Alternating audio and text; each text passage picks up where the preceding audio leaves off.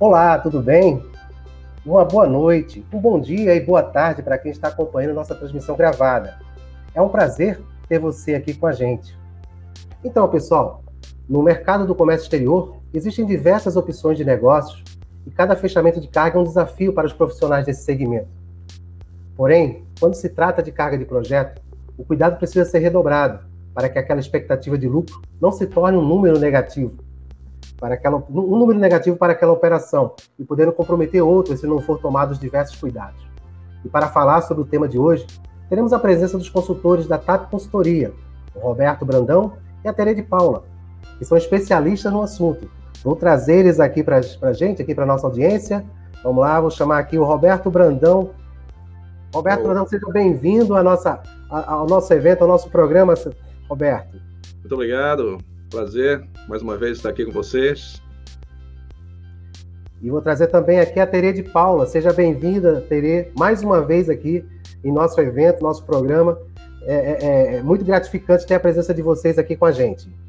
Boa noite, boa noite, Montes. A gente agradece muito o convite e a gente espera contribuir um pouco, né, para o conhecimento do pessoal da área. Verdade, é isso mesmo. É, faço das palavras da Terezinha, né, as minhas. A ideia aqui é compartilhar um pouquinho do nosso conhecimento e contribuir também com o aprendizado aqui de todo mundo. Muito legal estar aqui com vocês de novo. Muito obrigado pelo convite também, Montes.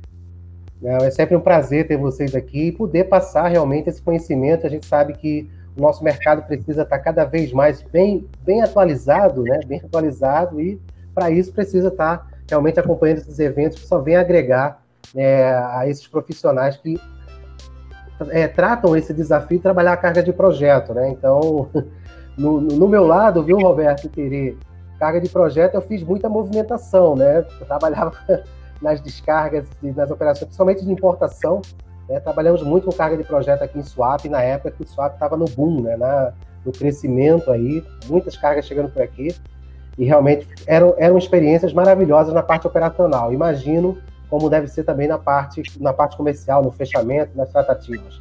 Deve ser bastante interessante. É, eu tive a oportunidade de tra trabalhar com carga de projeto também na operações, né, porque vim de agência e a gente, quando trabalha com agência, acaba volta e meia trabalhando com uma carga especial, uma carga de grande volume, e também no comercial, também no fechamento. Né? Então, a, minha experiência vai nos dois lados. Talvez não tenha sido tanto quanto você no, no operacional, porque afinal de contas você está inativo, né? E carga de projeto se torna uma coisa muito recente, assim, é uma coisa que está assim, é, cresceu muito nos últimos anos, né? Mas é, também tive essa oportunidade de trabalhar diretamente com a carga de projeto. Magnífico. Bem, o espaço está aberto. Aqui a gente já tem um pessoal que está acompanhando a gente aqui. Eu queria dar uma boa noite. Aqui está o Maurício Bezerra, a Najara Antônia, o José Silone, o Silvio Nascimento, o doutor Oswaldo Agripino aqui também está com a gente. Então vamos, vamos embora que o pessoal vai, vai chegando aqui aos poucos e a gente vai passando aqui a, a, a, o tema, né? A gente vai falar sobre a questão do, do, da carga de projeto, né? E o cuidado que se deve ter, né? Porque pode ser rentável, mas também pode ser é, desastroso, né? De uma forma econômica, né? Se, se o negócio for bem feito, bem calculado, né? Uhum. A Terezinha e eu temos algumas experiências compartilhadas com a gente, a gente, nossos cursos, né, acabam trazendo os alunos para a gente algumas questões, experiências que eles passaram.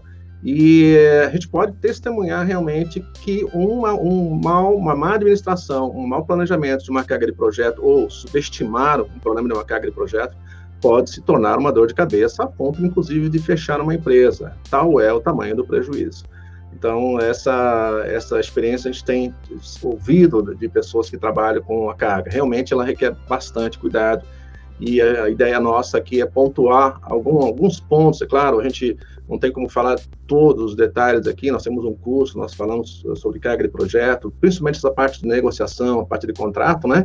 Mas não dá para trazer tudo aqui. A gente vai só dar algumas, algumas pinceladas em alguns assuntos importantes e alertar os profissionais para essa questão, a importância de não subestimar uma carga de projeto.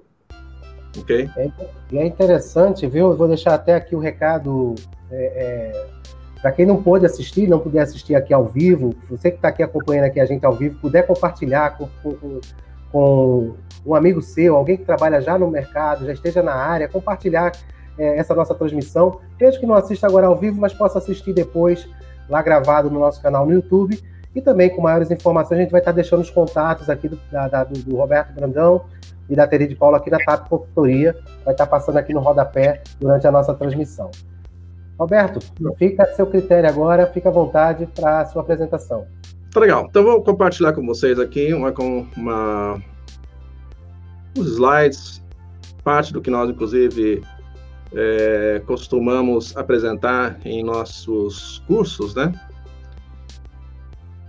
Eu queria, eu queria até depois, Roberto, se você pudesse depois, você ou a Terê, depois falasse um pouco sobre o curso de vocês. Ah, eu acho importante ter essa, ter essa referência no mercado. As pessoas às vezes buscam cursos, às vezes me perguntam, você não. Porque a gente, a gente tem esse, essa, é, é, é, essa questão de curso também, mas uma coisa é, muito, muito mais é, é, voltada a uma introdução do que específico para determinado, determinado tipo de operação. É, então, as pessoas às vezes buscam esses cursos e muitas vezes não sabem que tem essa opção aqui que a TAP, que a TAP Consultoria pode oferecer. Então, é, é claro. Agora, fica à vontade. Não, podemos até falar um pouquinho antes de começarmos. É claro que esse assunto, a Terezinha depois complementa do jeito que ela achar que convém, né? É lógico que é, você não aprende a trabalhar em fretamento, qualquer outro tipo de uh, atividade, no caso de navio, que é tão complexo, né? É, num curso apenas. Mas o nosso curso, ele tenta ser o mais completo possível. São 16 horas de curso, antes eram presenciais, estamos dando curso online. E nessas 16 horas nós reproduzimos o conteúdo do curso online e buscamos passar para o lado comercial, o lado negociação, isto é, antes de começar a operação, tudo o que você precisa saber sobre carga de projeto, os cuidados que devem ser tomados, é, que não é uma carga comum, é né, uma carga que a gente pode tratar com trivialidade, e, e essa é a ideia. Algumas pessoas já têm algum, algum conhecimento prévio, então eles acabam pegando esse conteúdo e agregando, uh, complementando o que eles já conhecem. Outras pessoas que nunca ouviram falar, ou ouviram falar, mas não têm conhecimento, não tiveram experiência, acaba sendo tudo novo, acaba sendo muito, acaba sendo muito complexo, mas pelo menos eles saem dali com uma noção do que é que eles têm que perguntar, do que, é que eles têm que falar é, a respeito, ou, ou, se preocupar a respeito de carga de projeto, ou qualquer outro tipo de carga em nossos cursos que a gente passa, tá? E isso é importante. Uh, logicamente, não para por aí, o aprendizado sempre continua. E então, inclusive, algumas pessoas fazem, repetem o curso para recapitular, né? E é muito legal, eu acho que é bem produtivo, a gente tem uma busca muito grande, principalmente por agentes de carga, que estão interessados nesse tipo de segmento. Terezinha, não sei se você tem alguma coisa para complementar. Sim. A gente costuma dizer que aquele que faz o curso com a gente e já sabe um pouco de shipping, ele vai e já fecha, né, carga, já fecha navio, uh, vai passar a fechar de forma completamente diferente. Não fecha mais do jeito que fechava antes de fazer o nosso curso, porque as pessoas conseguem medir os riscos, porque risco há, mas quando você consegue medir os riscos é outra coisa. E uma outra coisa também que a gente costuma falar é que uh, se você não tem experiência, você pelo menos vai conseguir ajudar quem está na linha de frente fechando navios, tá? Que você vai ter dúvidas e vai começar a ajudar a pessoa que está na linha de frente depois do nosso curso, porque a pessoa fica atenta a todos os detalhes. E a gente costuma dizer que em shipping, uma letrinha pode custar caro. Nossa, imagino. Pode custar uma letrinha pode uma letrinha pode custar caro, né, Tere? E também é, uma lingada errada também. Então, sem dúvida, sem dúvida. Fazer, né? E a gente sabe que no, na década passada, quando houve o boom de importação e exportação de carga projeto, muitos shippers, muitos embarcadores faziam contato com os armadores sem ter conhecimento. Então acabaram incorrer em prejuízos e o que aconteceu também do lado do armador, que aquele que não uh, correspondia, certo, não realmente assumia, né, a sua responsabilidade, aí os armadores começaram a se uh, proteger. E aí colocaram, começaram a colocar cláusulas no contrato que eram normalmente por responsabilidade do armador. E aí começaram a repassar. Isso daí a gente vê muito, muito. Legal. É, é isso aí mesmo. A gente é, tem passado por essas situações e tem, inclusive, esse reflexo, né, que a Terezinha comentou, por falta de conhecimento, acabaram pagando os bons, né? Mas ok, é, eu acho que é até interessante nós darmos, então, aproveitar esse gancho, né, e já dizer que uh, muitas empresas, elas acabam, não sei se você quiser compartilhar a tela, então, Montes, é, seria interessante, já não sei se já está compartilhando, mas enfim. Tá uh, compartilhando já. Empresas, né? Isso, legal. Então, as, muitas empresas acabam entrando no, no, no ramo de carga de projeto, é, porque é um, é um negócio atrativo, né? E, mas o que é carga de projeto, né? É, a gente tem que entender o que é, qual a diferença dessa carga para as outras cargas, né? É, e outra, quais são as características e o que, que nós precisamos saber para trabalhar com esse tipo de carga. E eu, como falei, muitas empresas, é, quando a gente está hoje com um certo esgotamento em termos de imagem, de lucro, no que se, no que se refere a container, então, a tendência natural as pessoas quererem se reinventar e procurar outros, outras alternativas de carga. E, automaticamente, uma coisa óbvia é olhar para a carga de projeto, porque, afinal de contas, né, como nós falamos até no é o título do nosso, uh, do, do, nosso tema aqui, é uma carga altamente lucrativa. Ela pode ter uma margem de grande muito interessante, porém, ela também pode ter um prejuízo muito grande se ela não for bem preparada, se você não estiver bem preparado para cuidar, se você não estiver contando com experts nesse tipo de, de, de, de carga para trabalhar e fazer a coisa com segurança. Então, nós precisamos entender algumas coisas é, que são as características de uma carga de projeto. Quais são as suas características? Primeiro, que elas não são regulares, elas fogem da rotina da empresa. Não dá para, por exemplo, você sair ao mercado e, olha, eu vou buscar aquele embarcador que sempre tem carga de projeto, a não ser que ele seja uma empresa de, de um agente de carga, mas não dá para buscar, porque ela é uma carga que tende a ser é, irregular, ela não é uma coisa que acontece é, como característica, foco principal de uma empresa. E, e, então elas fogem da rotina. Elas têm um fim, um destino e um momento muito específico. Elas começam e terminam, não é uma coisa contínua, como nós já falamos, né? E geralmente elas envolvem empresas ou governos e entidades, elas podem envolver, não obrigatoriamente, mas elas podem envolver, e elas requerem máquinas, estruturas e outros equipamentos super especiais, que não é qualquer tipo de uh, empresa, qualquer tipo de operador ou navio que possui. Tá? Esse aqui, por exemplo, é um, é um, tipo de carga de projeto. A gente pode ver aqui a dimensão, nós estamos vendo aqui uma operação tandem, né, que a gente fala, que é a operação usando dois guindastes, uh, e você pode imaginar o, como deve ser delicado levantar esta carga, tem os pontos certos para se levantar, a forma de se içar, uh, não é uma operação rápida, isso aqui pode demorar horas para levantar uma única peça, dependendo da situação. Então, você tem uma ideia de como é que é uma carga de projeto.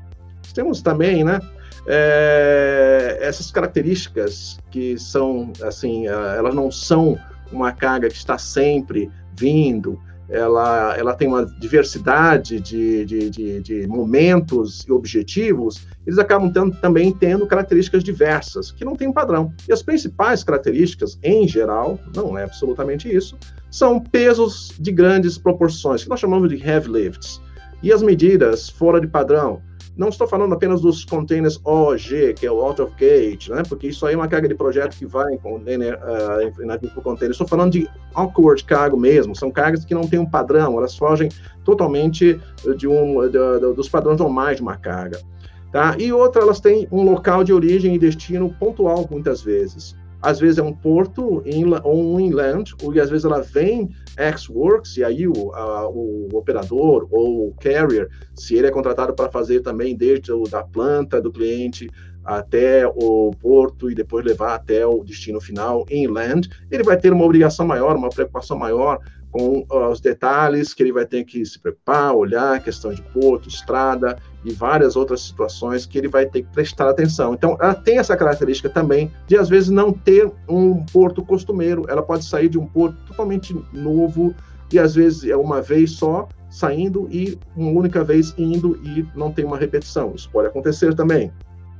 E elas, essas características, né, de serem cargas que às vezes saem de um lugar, um inland, eh, isto é, eh, do, do, interior de uma fábrica, é levar até o porto, acabam exigindo, dependendo do tamanho e do peso, algumas, eh, algumas ações especiais, como desvios, comboios, escoltas e até mesmo intervenção na estrutura. Por exemplo, se nós tivermos uma ponte que a limitação de altura é 5, 6 metros, que é 5 é padrão, a tendência é que ela não passe, dependendo do tamanho da carga. Então, você vai ter que encontrar outros caminhos. Só que esses caminhos, às vezes, não têm estrutura e condições para receber o, a, o caminhão ou que vai passar por ali. Então, às vezes, são obrigados mesmo a serem feitos desvios. A gente é, ouviu até recentemente uma, um, um, dos alunos nossos que participa dos nossos uh, cursos, dizendo que teve uma situação que tiveram que construir uma ponte para passar uma carga de projeto. Então, para você ter, então, uma ideia neste caso, a complexidade que é trabalhar com um projeto de carga desse tipo, tá? Então, é, outra coisa, por exemplo, que a gente pode citar, não sei quem é de Santos ou São Paulo se tem alguém aqui, mas é muito comum você encontrar ali na Imigrantes um, uma carreta rebaixada com uma peça enorme, uh, parada esperando para descer. Por quê? Porque ela depende de escolta, ela depende de fechar a própria imigrante, uma vida imigrante, tão grande que ela é, é, e essas escoltas e fechar uma imigrante não pode ser feita num dia qualquer, tem que ter uma série de autorizações, tem que ser pedidas. Então, essa é uma questão também que tem que ser pensada. Ou a resistência de piso das estradas, será que isso suporta? Que tipo de equipamento eu vou ter que levar? Quais são os horários que eu posso trabalhar? Então, tudo isso daqui acaba sendo pontos a serem levados em consideração. Geralmente, uma carga de projeto tem um valor alto, bem alto e justamente é, pela sua isso acaba sendo inclusive um dos motivos do frete ser tão interessante ou às vezes também ela pode ter um baixo valor mas ela é imprescindível para completar um projeto de grande valor. Pode ser um, uma vez uma placa, uma estrutura metálica que é, tem que ser embarcada é, completa, inteira, e ela é grande demais para ir num navio convencional, muito menos num container, e consequentemente, embora ela não seja tão cara como peça, ela faz parte de um projeto muito grande. E aí também é, acaba sendo um frete também grande. E outra coisa importante que você tem que tomar cuidado, os fretes não há uma tarifa que você precisa, que você tem como buscar uh, um padrão. Toda a carga de projeto ela tem que ser negociado como se fosse uma primeira vez, uh, porque você não pode simplesmente repetir como é que vai ser o mesmo frete pensando que você fechou hoje, achando que você vai ter o mesmo frete no navio seguinte, porque vai depender da, do, do, tamanho da carga, do peso, da quantidade, do navio que vai estar à disposição, do destino, quais são os recursos que existem no porto e assim por diante. E esse frete, logicamente, ele vai variar sempre dependendo da disponibilidade do navio, no local da data. Uh, o tipo de navio também é muito importante. Você pode precisar de um navio hiper especializado que não tem uh, que não é, que precisa de recursos como guindastes, equipamentos especiais superdimensionados. Então, vai depender muito do tipo de navio. E pode ser que você não precise de um navio tão complexo assim, pode ser que você possa apenas com um navio mais simples, um, um, que não precisa ser um heavy lift, você pode transportar uma carga de projeto. Se você tiver guindaste de terra, ou se ela não for tão pesada, se não for tão volumosa. Então, depende muito desse tipo de coisa que vai influenciar no frete também. Os detalhes da carga automaticamente vão influenciar na carga, no, no, no, vão influenciar automaticamente no, uh, no frete, porque se você tem uma carga difícil de ser estivada, uh, que não pode ser empilhada, por exemplo, automaticamente o frete vai ser elevado.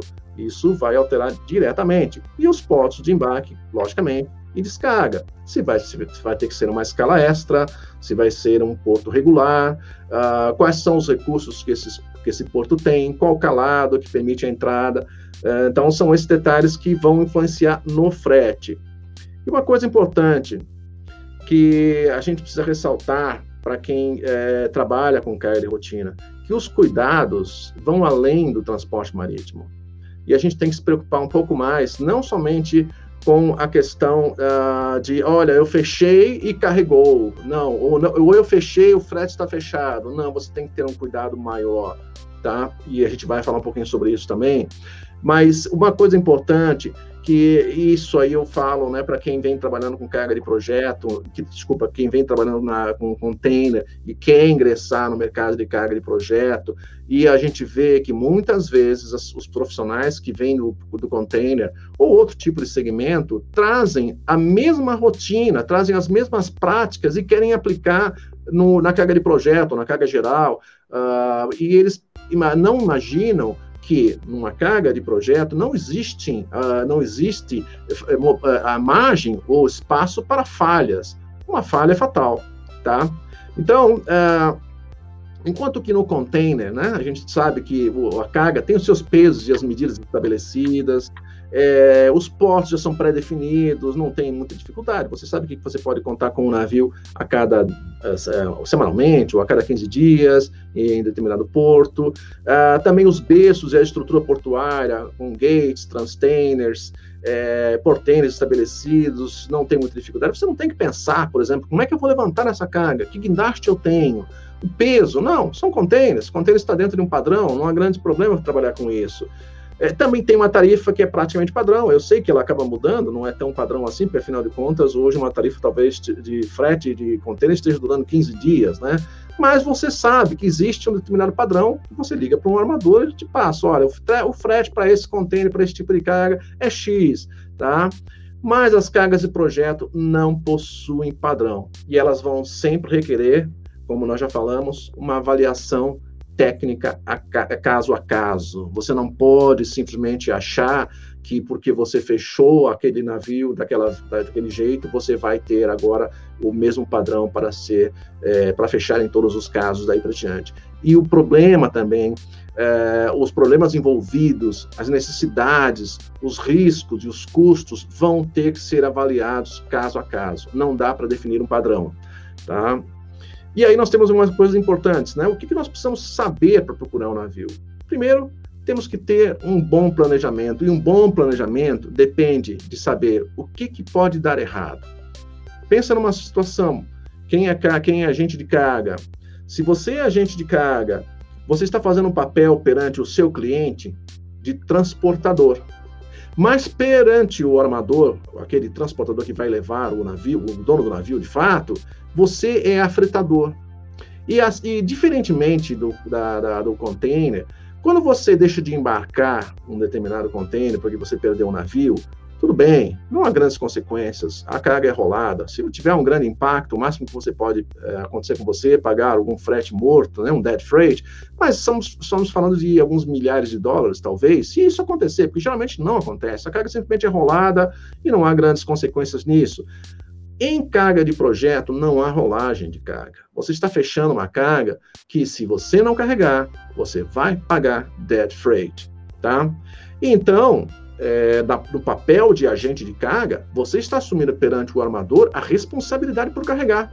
E se você não carregar, o armador vai lhe cobrar dead freight. E não há como dizer, por exemplo, ah, não, mas a culpa foi do transportador, ele que não entregou. Ah, mas alguém não verificou que não dava para passar pelaquela ponte e a carga não chegou, então a culpa não é minha. Não. Perante o armador, você é o afretador. E outra coisa, se por acaso você falhar na sua negociação e o navio não chegar, perante o seu afretado, seu cliente, você é o transportador. Então existe uma dupla função aí, e isso é muito importante você levar em consideração. E é por isso que você não pode simplesmente fazer um fechamento como se fosse mais um fechamento de container e achar que você fez o seu papel. Não. Porque por mais que não seja a sua, se você está fechando apenas o transporte marítimo, não está fazendo o inland, claro, né? O X-Works, ou o delivery é, no, no, no, destino, se você está fazendo só o transporte, por mais que você não seja responsável, o transporte marítimo, né? Se você, por mais que você não seja responsável pela armazenagem, pelo transporte é, terrestre, por providenciar qualquer, qualquer outro tipo de equipamento que está fora do, do, do, da operação portuária, do navio em si, ainda assim, se essa carga não chegar e não embarcar, ou se no destino não puder ser descarregada por algum motivo, o armador vai cair em cima de você ele vai cobrar de você o dead freight. Então, é importante pensar o que pode dar errado.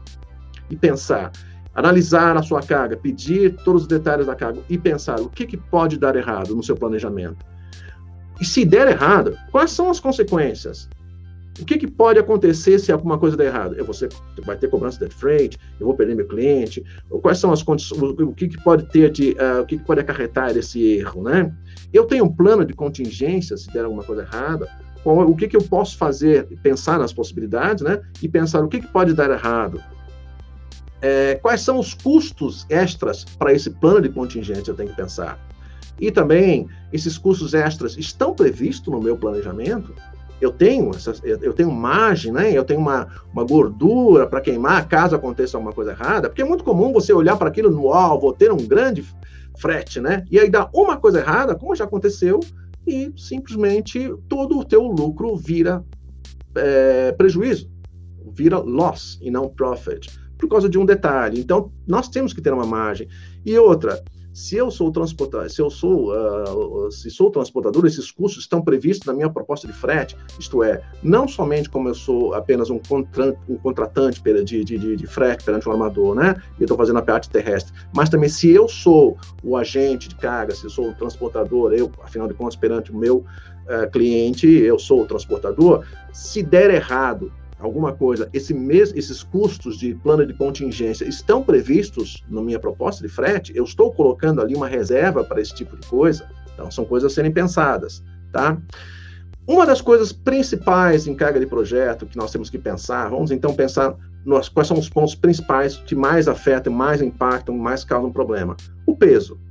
Veja, pessoal, é totalmente diferente quando você tem uma carga unitizada, 3 mil toneladas de pallet. Geralmente um pallet, depende, um, uma tonelada, duas toneladas, depende do tipo de pallet, né?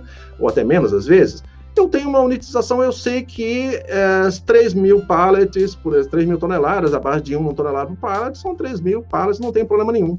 Porém, quando eu tenho 3 mil toneladas de carga e dentro dessa carga tem um volume de 300 toneladas, tem uma, um, uma unidade de 300 toneladas, a coisa muda totalmente de figura. Por isso, é muito importante nós temos todos os detalhes da carga. Nós temos um packing list e não apenas um detalhes é, é, é, parciais ou, ou superficiais. O, o, certo é você ter um packing list da carga, com todos os detalhes, é, inclusive, uh, se ele for provisório, se resguardando para a possibilidade de haver alterações depois. Porque o peso, por exemplo, vai implicar em limite de peso nas vias de acesso, vai depender se tem limite ou não. A resistência do piso do porto. Muita gente acha que porto resiste a qualquer tipo de peso. Não, eu já vi cargas que uh, fizeram um porto afundar. Então, o, o pier, onde o navio estava atracado. Então, nós temos que saber também se existe espaço, para, se existe resistência de piso suficiente no porto. Nós temos que saber se, se a carga tem um peso extra, se tem necessidade de guindastes, nós temos que pensar que esse peso também ele vai impactar na estabilidade do navio, aí dependendo da distância que a carga está em relação ao navio, ao guindaste, ele não tem o mesmo alcance. Se ele tiver que abrir mais a lança, ele vai, ele vai alterar o seu centro de gravidade e, consequentemente, isso uh, uh, vai depender dessas informações também em relação à distância entre a, a, quanto mais a carga pode chegar perto do navio, vai fazer uma tremenda diferença também para poder levantar ou não, porque não, se, uh, não é porque o guindaste tem uma capacidade de 900 toneladas ou 1.000 toneladas ou 400 que na abertura total da sua lança ele consegue levantar isso. Ele tem uma perda natural. Então, nós temos que ter esses detalhes também, porque é, isso vai impactar na hora de passar para o armador, para o transportador, ou vai impactar na capacidade de levantamento do guindaste e também na estabilidade do navio automaticamente, se for levantado pelo guindaste de bordo. E resistência de piso nos compartimentos de carga. É o tal stack weight que nós vemos né, nos containers que também tem nos navios, mas lógico não se fala no navio de carga de projeto. Quando se fala stack weight, fala-se resistência de piso por metro quadrado. Isso também depende. Eu não posso aceitar um navio se eu sei que a resistência de piso, ou dos decks, ou dos seus compartimentos de coberta, é, tem uma, uma, capacidade inferior à peça. Então eu tenho que saber o, o peso da carga. Por isso que ele é tão importante. Nós precisamos também saber uh, os detalhes da carga, os volumes, as medidas, porque existe um negócio né, que chama-se broken stowage, Uh, você não é porque você tem um, um, objeto ou uma peça que tem 20 metros quadrados que automaticamente ela cabe, se eu reservar 20 metros quadrados, de, quadrados não, desculpa, cúbicos, se eu reservar espaço, o espaço de 20 cúbicos dentro de um porão, ela vai caber exatamente lá. Não, existe uma perda natural. E a gente pode ver um exemplo aqui, né, dessa carga aqui. Veja, você não consegue estivar nada aqui ao lado. Ela vai ter uma perda total se você colocar no convés, em qualquer outro compartimento. São perdas naturais que, uh, que não podem ser usadas. A carga não pode ser, uh, você não pode completar carga nesses mesmos espaços. Então, ela tem uma perda. Você não pode empilhar nada em cima dela. Então, lógico, aqui nós estamos falando uma peça, uma mega peça de grandes dimensões. Mas às vezes é um helicóptero ou um iate que também não pode ser remontado, não pode ser colocado em cima do outro e automaticamente o seu frete vai subir.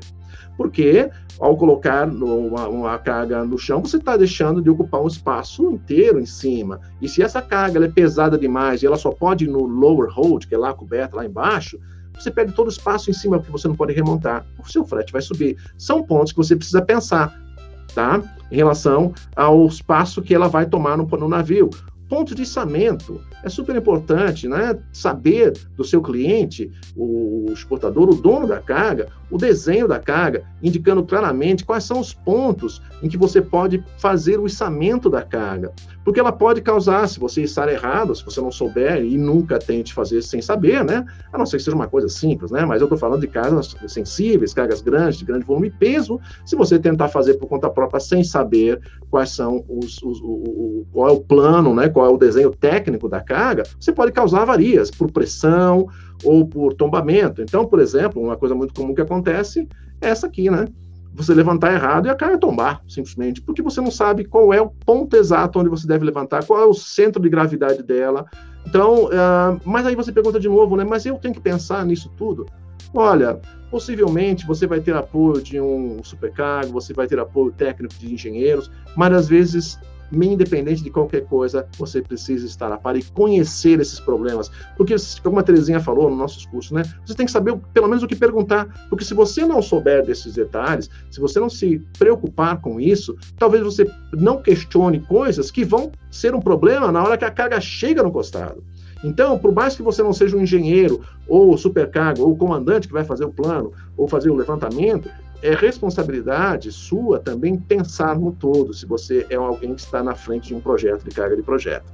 Tá? Uh, outra coisa, o empilhamento. Né? Nós falamos sobre empilhamento, você perde muito uh, quando você não tem como empilhar uma carga. Então, é importante que no seu packing list seja confirmado quais são as cargas que podem ser empilhadas, para que você, e quanto pode ser empilhada, para que não aconteça isso aqui. Lógico que não é uma carga de projeto, né? Mas observem um detalhe, mal empilhado, mas você pode acabar acontecendo fazendo isso. Eu já vi, por exemplo, caminhões sendo empilhados um, um em cima do outro. Isso é normal, contanto que haja dentro do seu packing list ou instruções do shipper, uma como empilhar essas algumas cargas já vêm próprias para esse tipo de coisa, mas empilhar conta própria é uma coisa complicada. Você tem que saber as instruções, porque senão pode acontecer isso aqui. Então vocês podem ver aqui o que aconteceu com essa bobina, né? Não é exatamente uma carga de projeto, mas acontece a mesma coisa, se você empilhar uma carga indevidamente, digamos que você pega aqui gradados ou caixas, que são mega caixas de projeto, e você resolva que acha que dá para empilhar uma em cima da outra, e ela não pode, ela não aguenta a estrutura, acaba destruindo, tá? Então, são coisas que têm que ser pensadas.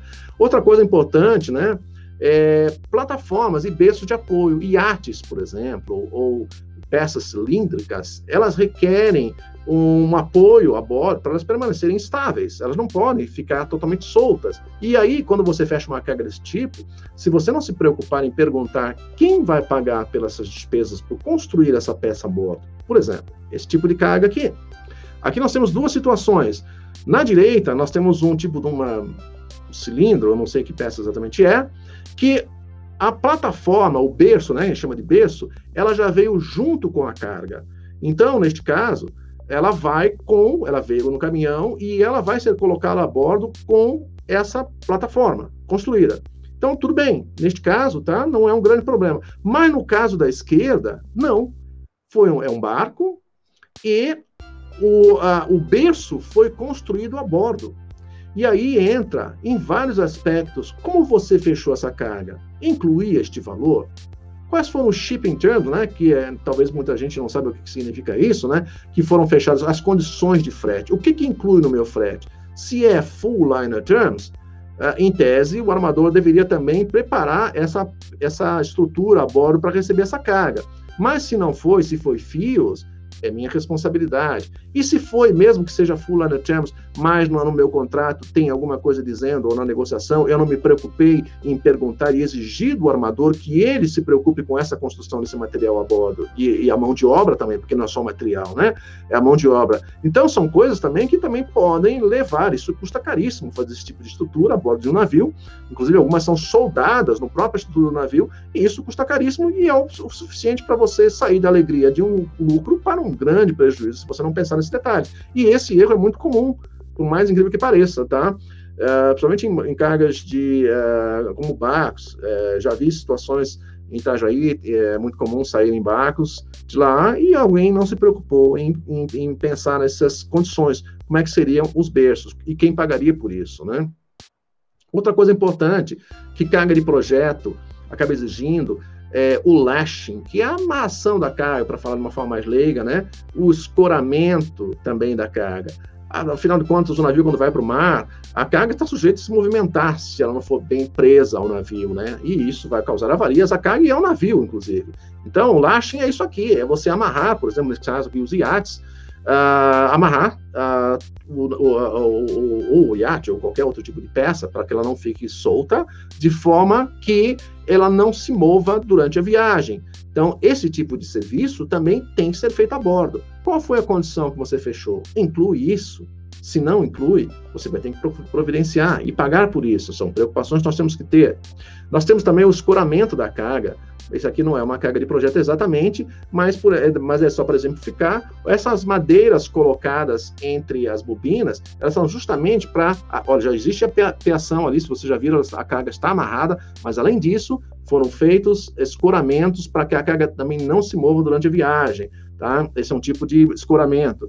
Aí nós temos também o dunnaging, que é a forração de madeira. Aqui também não é o caso, mas nós temos várias situações em que é existem encaixarias ou carga de projeto que precisam de uma forração de madeira para a carga sentar, para ficar, para não ter contato, não ter, ou às vezes até não somente por isso, mas para que ela não se movimentar ou deixar espaço para que hajam condições de você passar carros ou passar empilhadeira, dependendo da carga. Então, são detalhes que uh, são, têm que ser pensados. Outra coisa importante são os pontos de escala. Nós temos que verificar calado de canal de acesso. Se você ah, não está tão ligado na parte operacional, tudo bem, mas às vezes na posição de, de, de quando você vai fechar por uma carga e você é o dono do projeto e você vai começar a trabalhar e você não tem um porto de escala, você vai no mercado e busca um, um, um navio Trump, que é um navio que vai por oportunidade, ele não tem não é regular, possivelmente o armador vai querer saber o lugar onde o navio vai atracar, se lá nesse local é, existe, se for uma, uma, um terço do afetador, um terminal específico do afetador, do cliente, ele vai querer saber qual é o calado de acesso nesse lugar. Se o navio dele consegue entrar. Então, e não adianta você fechar também uma carga se, sem pensar nesse detalhe. Você pode fechar um negócio para um determinado porto que não tem condições de receber por falta de calado. Nós temos, por exemplo, portos aqui em, em Paraná, como Antonina, que tem uma limitação de calado de 6 metros. Depende do navio, ok. Um navio pequeno entra sem problema nenhum, mas dependendo, dependendo da situação, não. Então, são coisas a serem pesquisadas, serem olhadas. É, o, o, calado do berço também, não somente o calado de acesso, né, o canal, mas também no berço onde o navio vai atracar. A, o LOA, que é a medida total do navio, é, permitida, permitida no, porto, a medida que é permitida para um navio atracar. São coisas a serem pensadas. Nós temos que pensar também nos acessos ao porto, às estradas, as restrições de pesos e medidas, tá? E uh, guindastes é uma, um detalhe super importante. Air draft, que é se não tem nenhum obstáculo aéreo que impede a atracação do navio, ou a passagem, como Santos, por exemplo, existem cabos de força que cruzam o, o, o, Porto de Santos, e neste caso, dependendo da peça que vai passar, não consegue passar por baixo daqueles cabos. Então, são coisas a serem pensadas. E quando nós estamos falando de carga de projeto, geralmente são carga, acontece de ser, às vezes, carga de grandes dimensões, que podem ter esse problema. A área de armazenagem, eu tenho área de armazenagem, e equipamentos para receber e entregar a carga lá, né? não somente, uh, lógico, se você vai fazer um embarque sobre rodas, então não tem que se preocupar com isso, com uma, essa operação lá, não no porto. Mas às vezes também, uh, se você vai fazer um inland, você tem que se preocupar como é que você vai fazer essa operação, e etc. Tá? E no caso de inviabilidade, muitas vezes você tem que procurar outros postos de escala. Os navios, né? Os uh, equipamentos especiais que você tem que pensar. Se você tem uma ideia, os navios, os heavy lifts, os navios de carga de projeto, eles têm equipamentos desse tipo aqui. Vocês podem ver o tamanho, as dimensões aqui que nós estamos falando. Não são cargas quaisquer, não são qualquer tipo de equipamento. Então, são coisas que têm que ser pensadas também. Eu tenho equipamento para fazer manuseio da carga no costado. Outra coisa importante, a estabilidade. É, eu falei agora há pouco sobre levantar uma carga, dependendo das, do, do, do, do, alcance da lança, o navio pode ter uma perda de estabilidade, porque você vai deslocar o centro de gravidade. Este aqui é um caso, exemplo típico, né? Lógico que é um desenho, uma ilustração, mas isso é comum acontecer. Então, são coisas a serem pensadas, que não são uma carga de projeto não é fechada simplesmente como se fosse mais uma carga qualquer, um container ou um pallet. E essas, uh, outra questão, bending moments, tá? que são também são, uh, dependendo do que você está, uh, a carga, onde você vai estivar, não sei se é que você sabe, né? os navios, eles, embora não pareçam, eles torcem, quando eles estão em viagem, eles se curvam, Uh, existem várias forças, a força de flutuação que empurra para cima, a força de gravidade que empurra para baixo. Então, dependendo da peça, do, do, da carga, você pode causar impactos nos momentos, né, do, desses esses momentos extremos do navio. Só para conhecer, né, para quem é curiosidade apenas, né, isso foi o que aconteceu com o Titanic, essa questão de bending moments, né, o, a carga, o, a água acabou entrando na parte de vante, como nós estamos vendo aqui, forçou o navio para baixo, enquanto que a parte de trás flutuava. Chegou um momento em que não aguentou e o navio se partiu em dois. O bending moments, então, é isto: é a força que é exercida é, sobre uma barra ou sobre um objeto que acaba fazendo com que ele se curve e aí, se ele se curva além dos seus limites, ele acaba rompendo. E isso pode acontecer num spreader, isso pode acontecer e até num navio, é, que é o caso aqui. Só para ter uma ideia também, um exemplo recente foi isso aqui. Isso aqui foi um problema de má estivagem, né? Mas são forças, estou apenas demonstrando para vocês, né, para vocês conhecerem o que são as forças que agem no navio, que acabam sendo um impacto na hora de uma estivagem. Qual o tipo de navio ideal? Bom, os heavy lifts acabam sendo navios ideais, né? Porque eles têm toda uma estrutura, equipamentos para movimentar volumes pesados, dimensões extras. Ele tem, também tem é, sistemas de lastro, que podem, aqui eu estou fazendo propaganda de uma empresa, tá? Mas é, uma, é, o que acabou saindo aqui na, na foto, mas não tem problema também, né? É, é um navio especializado, tem guindastes extremamente é, capazes de levantar grandes volumes, né? Uma capacidade muito grande. Ah, os, os decks, os, os, os, pisos de porões, de, lower hold, de cobertas, as escotilhas, tem uma boa capacidade de resistência de piso, uh, geralmente a mais de 15 toneladas por metro cúbico, e então são navios especializados. Não são navios muito grandes, são navios geralmente pequenos, mas eles são é, específicos para transportar cargas de alto valor, como essas daqui, tá? E às vezes, né, uh, temos também cargas que são assim. Não sei se alguém já ouviu esse tipo de navio, os semi-submergíveis. São navios que afundam para receber a carga, a carga vem flutuando, entra, depois eles fazem toda essa estrutura aqui para segurar a carga e levam, eh, levam a carga. Aqui, por exemplo, essa é uma carga que você tem que pensar muitas vezes é, e tem que olhar se não tem restrição de altura no posto, o air draft, né, como nós falamos, né, no porto onde você vai trabalhar. Aqui nós falamos sobre os equipamentos especiais, né? Veja o tamanho dessa peça, quantos homens estão mexendo nela. Se você olha só para a peça sem os homens, você imagina que deve ser uma coisa pequena, mas quando vê os homens perto, você, imagina, você pode ter então a ideia do tamanho dessas peças. E não é qualquer navio que tem esse tipo de equipamento, não é qualquer porto que tem esse tipo de equipamento. São preocupações que nós temos que pensar também. No, eu tenho o guindaste, mas, é, mas será que também tem outros tipos de equipamentos no porto? Ou eu vou ter que contratar, trazer, de, é, trazer antes? São todas essas preocupações que tem que entrar no planejamento. O, bom, nós temos aqui também, é muito comum também ter é, barcaças, né? Em bar... o, o, Roberto. Opa. Roberto. Diga. Desculpa eu interromper, você não quer tomar uma água? Quanto tempo eu tô aí? Não, Isso é um curso, eu estou falando aqui no, no chat privado. Isso é um curso. Desse jeito ninguém vai fazer o nosso curso. Eu estou admirado, né? Tá passando aí, não, tá passando, programado, tá programado. Estou terminando, na verdade, tá? É, veja só, então, nós temos que pensar, né? Às vezes existem barcaças que também são levadas também para o destino. E aí, chegando no último slide, para um planejamento, nós temos que ter profissionais totalmente capacitados, experts. Eles têm que entender a operação de navios breakbulk e cargas de projeto.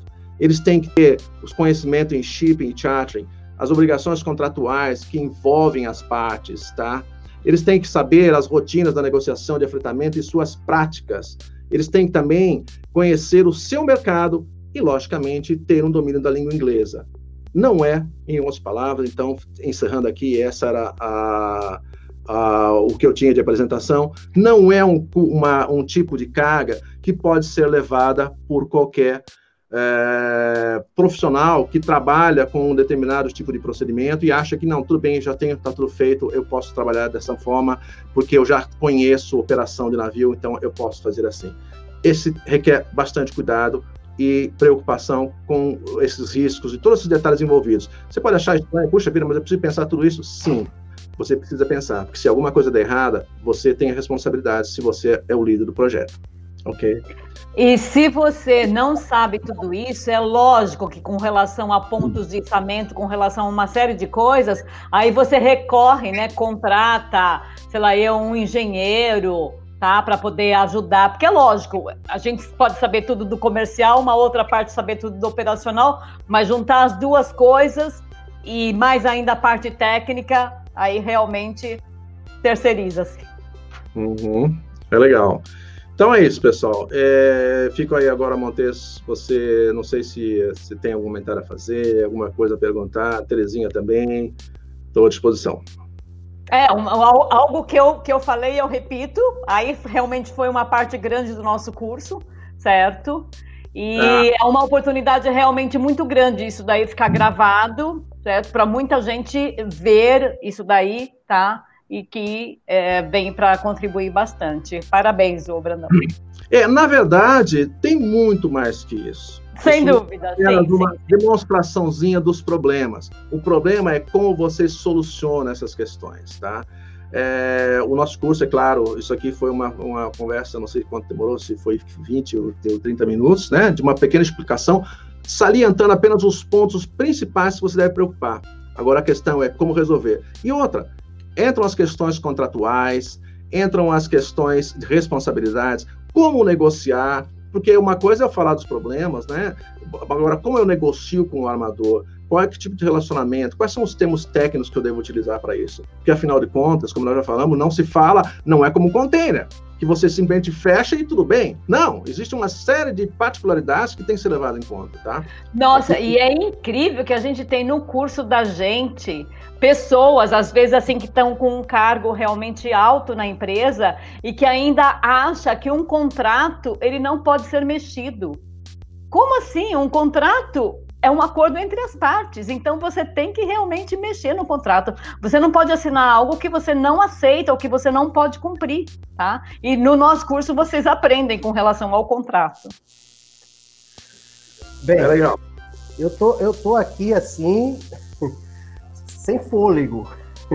não sei como é que o, o, Roberto conseguiu manter esse ritmo né, ah, de uma forma assim não, não é consistente.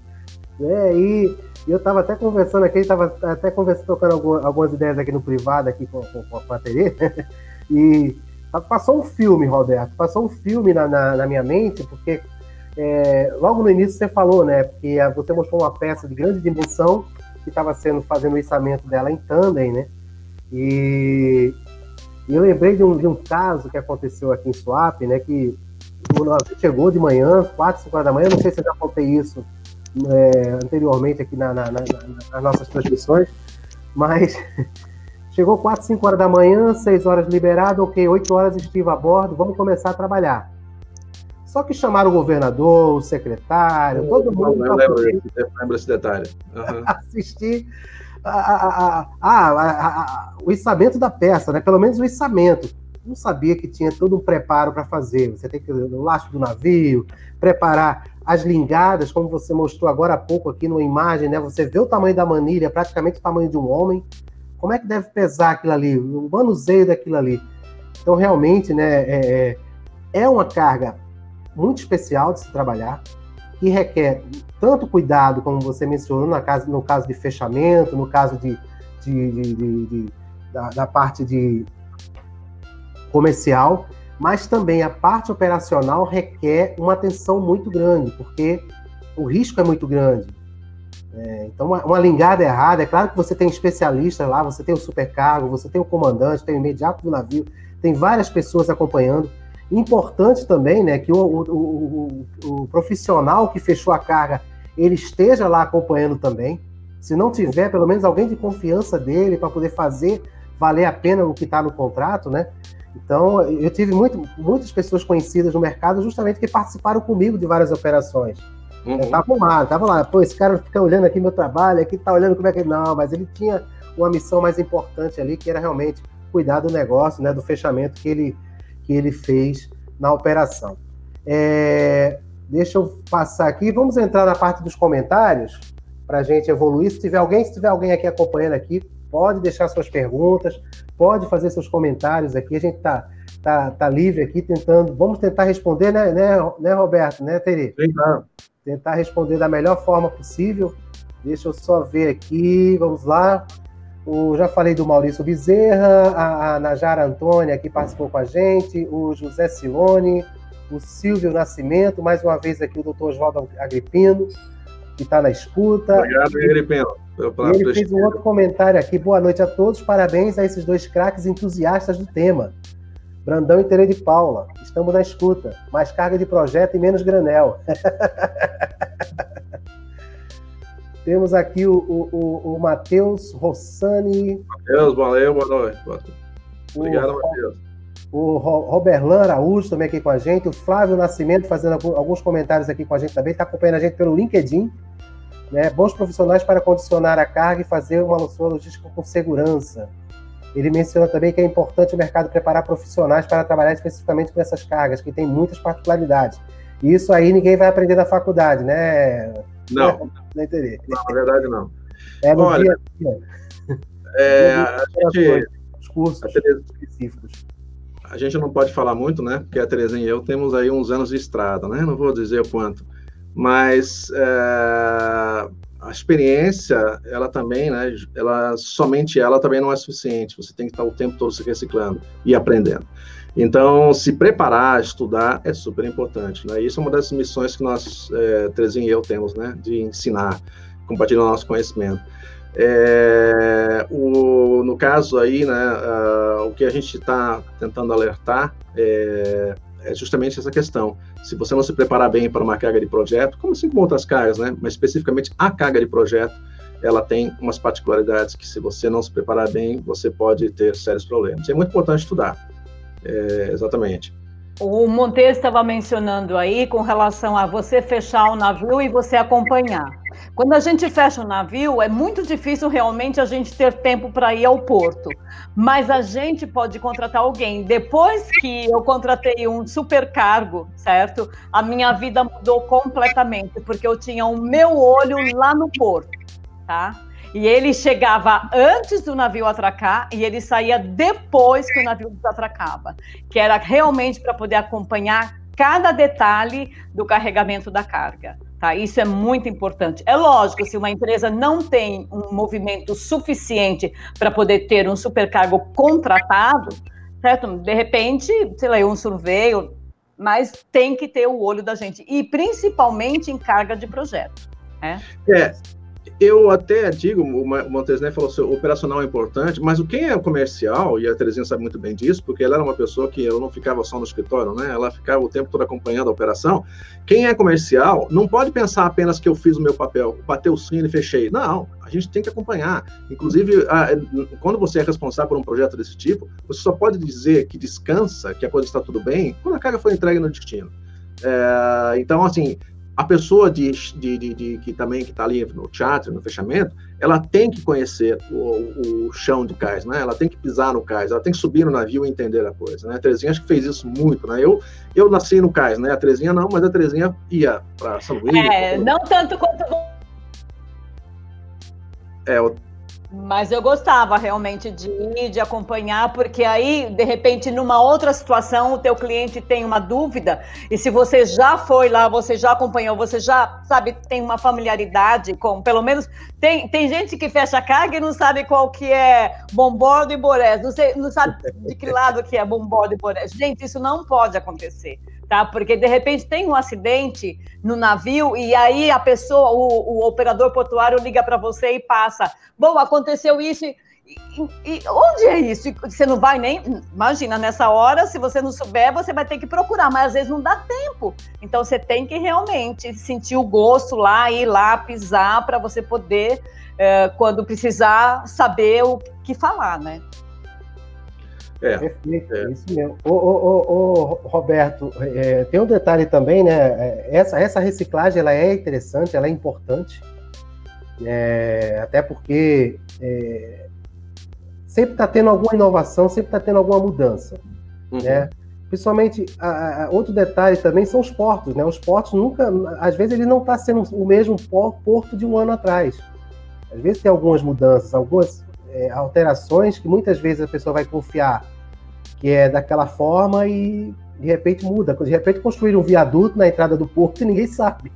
É, por isso que a gente não pode, como eu falei, né? Não pode é fechar pouco, né? como se fosse a primeira vez. É, não pode fechar a carga como se fosse uma rotina. Você tem que sempre pensar como se fosse a primeira vez, né? E, e se atualizar. Cada carga, cada fechamento tem uma história diferente. É, bem, bem, bem, bem, bem isso aí que você falou. Não dá mesmo. Uh, por exemplo, uh, eu, eu fui, eu, eu, faz um tempo que a gente, por causa da pandemia, não vou a Santos, né? Mas já fizeram uma nova entrada na cidade. Então, tudo que foi planejado em termos de lá em Santos tem uma nova entrada. Tudo que foi planejado uh, há seis meses atrás tá, já mudou totalmente, já está totalmente diferente. Eu tenho que repensar e olhar o que, que foi, o que está, como é que está hoje de novo a entrada da cidade, toda a estrutura. Isso realmente é, é por aí mesmo. Legal. A gente costuma dizer que um Cada carga tem a sua exigência. E quando, um, principalmente um agente de carga que vai ao mercado para poder procurar um navio, para poder conversar com o armador, ele tem que saber das exigências da carga, das exigências do porto, das dificuldades do porto. É realmente é o que Montes falou, se atualizar, né? É.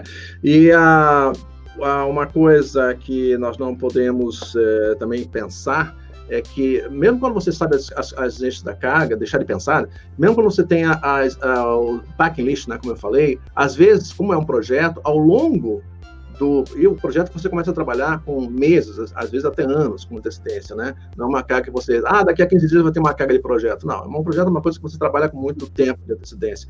E ao longo do processo, pode haver mudanças naquele projeto. Então você tem que, não é porque eu tinha um backlist inicial que ele vai ser o último, vai ser o final. Eu tenho que estar sempre acompanhando é, as, altera as possíveis alterações que possam ocorrer ao longo desse, desse processo né, de, de, de, de, desenvolvimento do projeto até que ele se conclua, até que ele chegue no embarque. Bem, vamos continuar então aqui. É... O Flávio Nascimento tinha feito um comentário. Como sempre, aqui eu peço minha mãe para dar audiência aqui também. Uh, o Oscar Benito Cortes, que esteve aqui com a gente também numa live recente. Boa noite a todos. Uh, tem aqui o Aloysio Moreira. Boa, boa noite, boa matéria para operar. Também na cabotagem. Ele faz um outro comentário aqui. Absurdo uma torre da, de eólica sair de Cubatão para Fortaleza em carreta. É. E a gente sabe das condições, né? mesmo a gente tendo algumas, alguns trechos bons de rodovia, mas você tem muita é questão de, de restrições, né? principalmente de altura, né?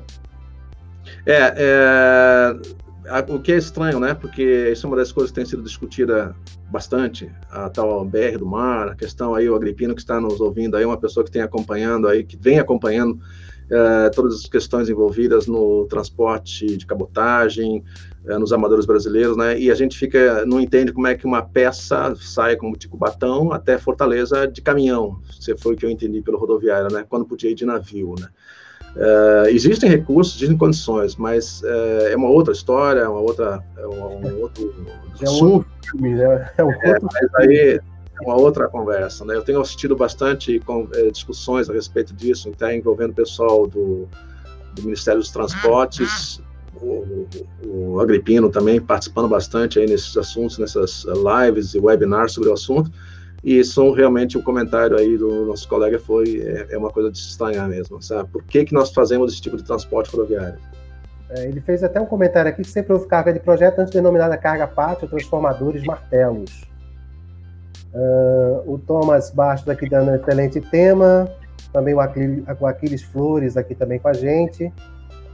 Guitarrista aí. O, o Oscar Cortese falou aqui, ó, por fim, alguém falando coerentemente. Olha aí, Roberto. Obrigado. O, o Marcos Marinho, tem aqui o. Opa. É meu, o Valério, que é meu xará, mas é meu pai, também está dando audiência aqui. o Oscar dando aqui os parabéns. O, o Oswaldo Agripino recomenda o curso com o BIS. Não foi um curso. o curso é, tem um conteúdo bem mais. É, são 16 Não, mas eu imagino, porque, ô, Roberto, são 16 horas do curso? Exatamente, é. É, então você. Os cursos minutos. A gente tem curso em company também que a gente faz ao modelo que a empresa uh, precisa para sua equipe. Não, mas aí eu tô chegando ao ponto seguinte, porque é são 16 horas o curso, em meia hora que o Roberto passou isso tudo aqui, imagine o que tem de conteúdo ainda para ser passado. Não, isso aí não é. Desculpa, a, a 300 se assustou. Puxa, não, gente, o que nós temos, é, o que se fala sobre o assunto, nós não entramos aqui na, na análise de uma carga, nós não estamos num fechamento, no, no, no processo de. É, a gente faz uma simulação de fechamento, a gente também entra um pouco em lay time.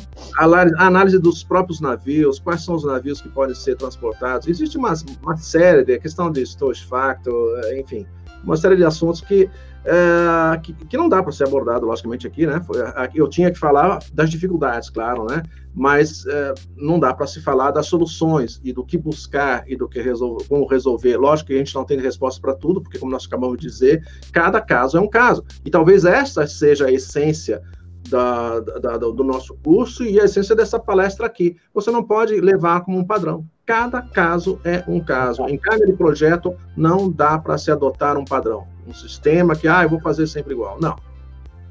É, e não somente carga de projeto, é lógico, muito mais, né? Mas mesmo em carga geral, a gente costuma dizer que a gente pode fechar o mesmo parcel do mesmo cliente, da mesma origem, para o mesmo destino, às vezes até com o mesmo navio, mas a história não se, não se repete.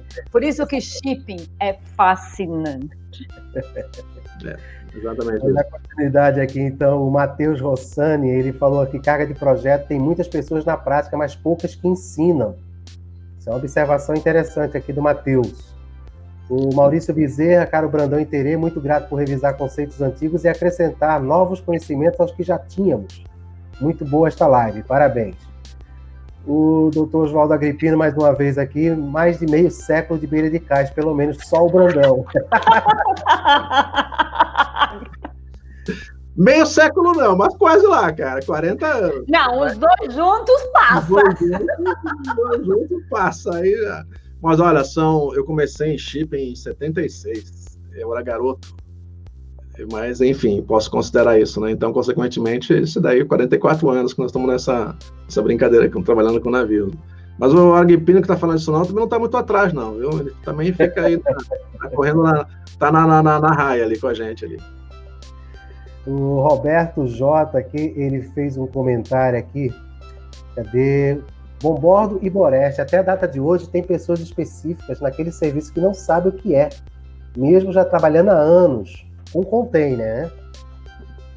E outra vez ele comentando aqui, realmente só descansar quando a carga chegar no cliente final. Legal, é isso mesmo. Mas é, é importante essa interação. A carga de projeto realmente ela, ela é uma carga que ela, ela, ela, é mágica, né? O shipping é uma mágica, né? O, o, eu vou colocar aqui, o, o, o doutor Agripino acabou de responder aqui, 39 anos ele, ele tem, né? É a idade de dele. Idade ou de, de, de, carreira, né? ele já... É o nariz, ó! É. Mas então, o que é que acontece? Né? Uma carga, é uma carga mágica muito, muito interessante se trabalhar, porque puxa muito do teu raciocínio, não é simplesmente é, da questão do container, que exige um outro tipo de raciocínio, né? Você já está praticamente ali, uma coisa já moldada, né, Roberto?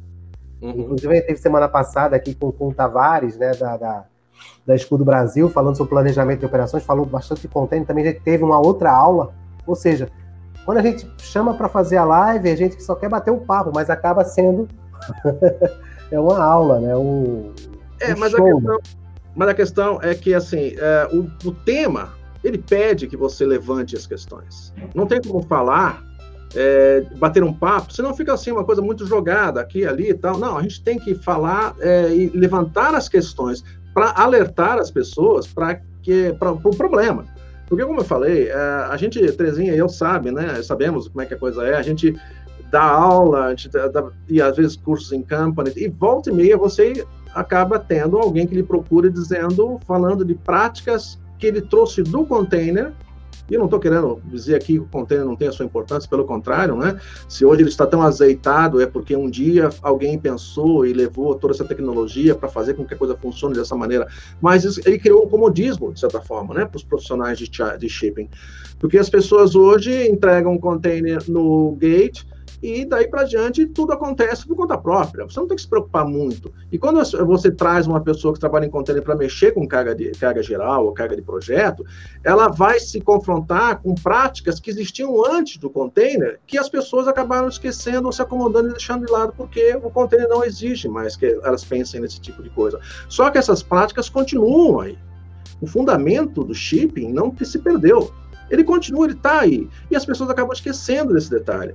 Tá? E aí, quando elas ah, entram numa, num, num outra modalidade de carga, que não é o container, elas querem trazer as mesmas práticas, que são cômodas, de certa forma, né, para esse tipo de segmento. E não entendem essa, a gravidade desse tipo de coisa. Então, o que, o que, o que a gente traz aqui, na verdade, são só os problemas. O que você tem que se preocupar. Tá? E, e como fazer para resolver é essa questão. Ok? Perfeito. Vamos fazer o seguinte, Roberto. O pessoal já, já tá aqui já não está passando mais comentário. A gente já está quase mais de uma hora, né? Foi bastante interativo, né? Bastante é, uma desenvoltura assim, surpreendente. É, a gente só tem que recomendar realmente, né? O, o, a consultoria da, da TAP, né? A consultoria e treinamentos, né?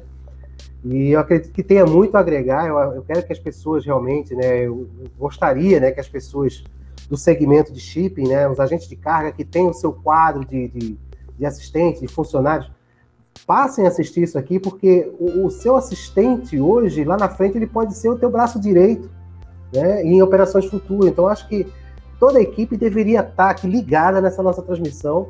E, claro, a gente vai recomendar depois, a gente vai passar depois para o pessoal assistir gravado lá no, no YouTube. Vai estar disponível também no Spotify. Né? Aqui a gente vai, vai depois assim, jogar o áudio lá e jogar lá, fazer um, um pequeno ajuste e jogar lá no Spotify. E eu vou deixar o espaço agora para você, Roberto, e para você, Tere. Eu vou começar com o Roberto. É... Da última vez, quem foi que começou primeiro a, com as considerações? Foi o Roberto ou foi a Tere? Fui eu. Terezinha fala então. Então eu vou deixar. Ah, não, fui, eu, deixar... fui eu, fui eu, fui eu, fui eu, fui eu primeiro. Então deixa eu falar. É. a, a decisão. então eu vou deixar, eu vou deixar você, Roberto, com as considerações finais. Né? Depois vem a Terê, depois eu volto aqui com a audiência para me despedir e a gente volta a falar nos bastidores. Fica à vontade aí, a plateia, a audiência é toda sua, Roberto. Obrigado. Bom, pessoal, é, antes de tudo, gostaria de agradecer os que participaram, né, o, o, que nos prestigiaram aqui é, nessa apresentação. O tema é, que a gente resolveu, inclusive, até criar um curso para isso, ele é um, um, tema que é muito é, atual, muito é, corrente. O Brasil hoje tem é, está crescendo bastante. A questão do óleo e gás, uh, os projetos que tem na exploração do petróleo trouxeram para o Brasil uh, vários tipos de atividades, empresas que hoje investem. No Rio de Janeiro, por exemplo, é, é, é tem muito navios e empresas trabalhando na parte de exploração de petróleo. E esse, assim como outros segmentos, energia eólica, energias renováveis, todos esses tipos de uh, crescimento que o Brasil enfrenta, ele requer é, investimentos e às vezes esses investimentos trazem projetos como esse com equipamentos, máquinas, portos que trazem containers. Então, é, e é um, realmente é um nicho bem interessante do mercado. É um mercado bem lucrativo, mas que não pode ser é, negligenciado, não pode ser tratado com trivialidade, como se fosse uma carga qualquer. É importante é, que você conheça, que você se especialize, ou que você, é, se você quer ingressar, ou se você quer se aperfeiçoar no assunto, que você tenha uma, que busque conhecimento e busque tomar todos esses cuidados com esses pontos que nós levantamos aqui. Então, essa é a mensagem que eu queria passar para vocês, que a TAP Consultoria quer passar para vocês. Se você quiser saber mais sobre os nossos cursos, nós estamos à disposição e tratamos desses assuntos e muito mais. Isso aí foi apenas uma, um, um gostinho para vocês entenderem algumas coisas. Uma degustação, né, Roberto? Degustação. muito obrigado, Roberto, mais uma vez aqui por prestigiar aqui o nosso, nosso canal, aqui o nosso, nosso programa. É, eu vou passar agora a, a palavra para Tere, Tere de Paula para considerações finais. Obrigada, Montes. Bom, o Brandão já falou bastante, né? E eu quero reforçar. agradecer quem participou, tá? E eu quero dizer também que shipping é para trader, é para quem exporta, para quem importa, para agentes. Então, shipping realmente está conectado com todo o comércio exterior e comércio doméstico, tá? Então, se você tem oportunidade, ou mesmo que não tem, crie oportunidade para realmente estudar e fazer a diferença, porque muita gente trabalha em shipping, mas fazer a diferença realmente são poucos. Porque se tem gente que pergunta para a gente. Como que eu faço para poder ingressar no segmento de cargo projeto, no segmento de break bulk, quem é da área de container? Olha, não tem um manual certo? Mas se você sabe bem, de repente você pode ajudar um cliente seu que não carrega com você uma carga uh, de projeto ou uma carga geral, porque ele somente passa para você o container, mas se você souber um pouco, você pode ajudá-lo a resolver alguns problemas e você desenvolve a confiança dele, tá? Então, é saber mais e fazer realmente a diferença, tá? Muitíssimo obrigada por ver e escutar a gente. Boa noite. Obrigado, Tere, por mais uma vez estar aqui com a gente. Eu vou só me despedir aqui do pessoal agora e a gente volta a conversar nos bastidores, tá bom? Obrigada. Então, pessoal, mais um, mais uma missão, né? Conseguimos finalizar aqui com sucesso mais uma transmissão aqui pelo canal da MTZ Live no YouTube. É, com transmissão também simultânea no Facebook e no LinkedIn, né? A gente já está vendo o pessoal já começando a participar no LinkedIn, isso é muito legal. E a gente vai estar tá também com essa, com essa transmissão também em áudio no, no podcast da MTZ Live lá no Spotify, certo? E em breve a gente vai estar disponibilizando em outras plataformas, em outras plataformas também de áudio. É, eu queria é, só confirmar mas quinta-feira, quinta-feira vou estar divulgando para vocês aí na, na, nas, nas, redes, tudo. A gente vai ter um, um, evento lá, em, claro, online, com o pessoal lá da Associação do Porto de Pecém, na quinta-feira de manhã. Eu vou estar fazendo uma palestra lá com o pessoal. E na quinta-feira à noite a gente já tem mais um outro evento, né, é, com o tema de profissionais do Comex, profissionais importantes do Comex.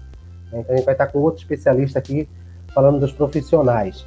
É, então eu quero agradecer a audiência de vocês que estiveram aqui com a gente, acompanhando essa transmissão ao vivo. Quem está assistindo até agora, assistiu gravado aqui no YouTube. Então eu fico muito agradecido pela, pela audiência de vocês, pela participação de vocês e ajudem, compartilhem, porque esses são os assuntos que interessam bastante ao quem vive no, no shipping, no Comex. É, na área portuária em si, acho que seria interessante é, assistir essa transmissão, né, essa, essa aula que foi dada pelo Roberto Brandão pela Tereza de Paulo. Fico muito agradecido, pessoal. Hoje, segunda-feira, né? Início de semana, então uma ótima semana para vocês aí. Se puder, fique em casa. Se não puder, se cuidem da melhor forma possível, tá bom? Valeu, pessoal. Até a próxima. Vou deixar só uma mensagenzinha aqui para vocês. Terminar aqui. Vamos em frente. Tchau, tchau. Valeu.